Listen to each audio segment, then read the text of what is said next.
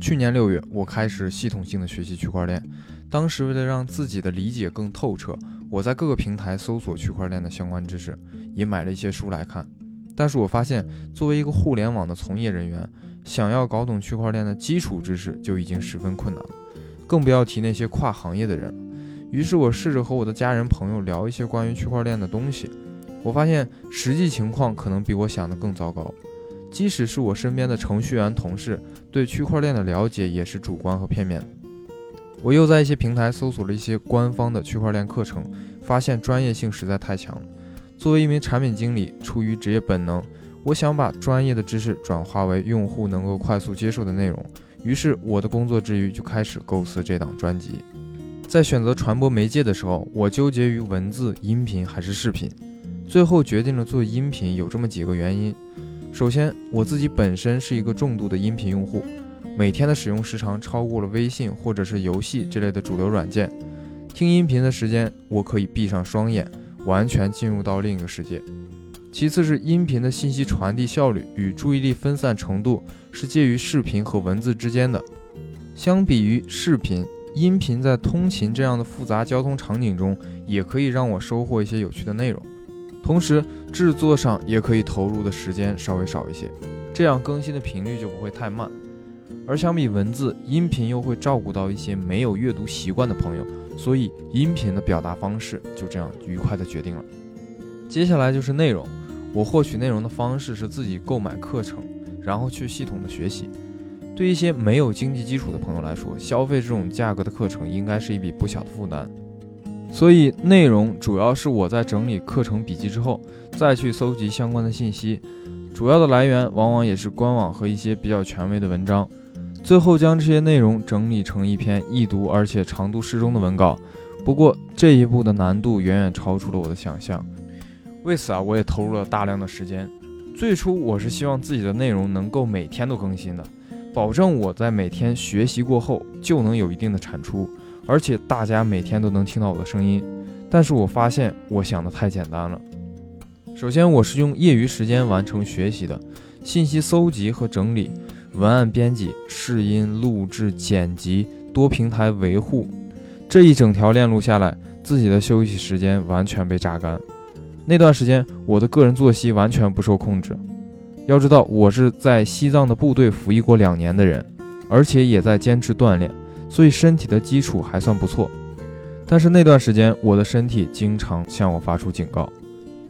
其次，我的播音功底实在是太差了，因为我本身是蒙古族，普通话的基础不是很好，因此我又特意报了付费的课程去学习如何发声、如何吐字、如何录制、如何去购买适合自己的麦克风等等等等。但是这让我精力分散十分严重，最后也是我认为内容创作一个最重要的挑战。那就是内容准备了很长时间，上线之后反响并不好。当你付出了很多的时间和精力之后，总是习惯性的期待播放量，但当你看到实际的播放量远低于理想数之后，会有很明显的挫败感。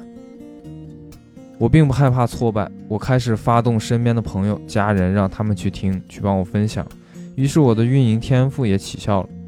经过我一顿操作，很快我的专辑登上了新品榜的第八十一名。同时，我的自负情绪也出现了，妄想着征服喜马拉雅，就像自己真的可以征服喜马拉雅山那样。不过不久之后，我的作品离开了新品榜，而且每天的播放量保持在个位数，新增的订阅和粉丝也很稳定的保持在零。当时我每天零点都会看一下 PC 端后台的数据，每天十二点都会看手机后台更新的数据。这种数据焦虑让我很恐慌，这也导致我的精力并没有完全集中在专辑本身。比起前面付出的心血，我更多的担心是自己的面子，毕竟家人朋友都知道了我要做主播这件事情。当时我也隐约感觉到虚荣心在作祟。不久之后，我试图把我的节目分享给市场部零零后的同事，向他陈述我对互联网未来可能性的猜测，但是他直接和我说了他对我节目的看法，拖沓。冗长，毫无趣味，还建议我多看看 B 站，了解一下现在年轻人都在接收什么样的讯息。经过一段时间的观察，我发现我的作品完全不适应当前的互联网环境，而且我忽略了现在大家对于新事物的接收偏好。其实短平快才是这个时代的特质。即使是喜马拉雅这样的音频平台上的用户，对高密度信息的接受能力也比我想象中的要强很多。在想明白这件事之后，我对专辑做出了调整。首先，我不再过度的关注更新的频次，多数是每周一次，偶尔拖更也会做成两周一次。但是我会要求自己的内容足够完整，自己的声音要录制多次，再把最满意的内容剪辑到正式的节目中。然后我对内容的长度做了严格的要求，音频内容限制在十分钟之内，保证大家听起来不累。最后就是在音乐的选择上，综合大家的建议，我尽量选择轻松愉快的音乐作为开场。同时，为了让大家能够在匆忙的通勤途中也能听清楚内容，我去掉了背景音乐，保证大家可以不受其他声音干扰，专注于内容本身。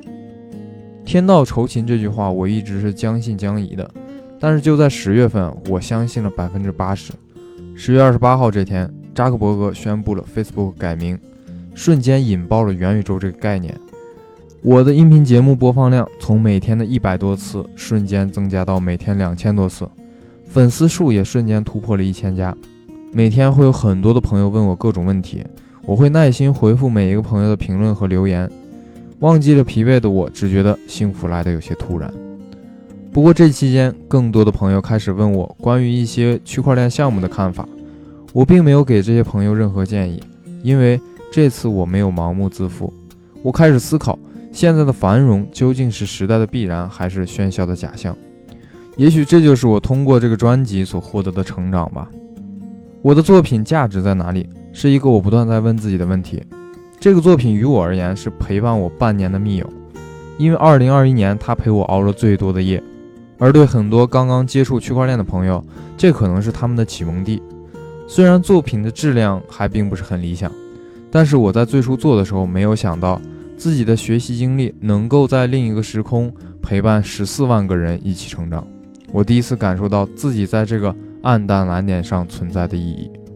新的一年，我和大家一样。给自己定了一些小的目标，希望在二零二二年，我们能一起追逐那个更好的自己。最后，我是图图，让我们一起去发现这个世界的改变。我们未来再见。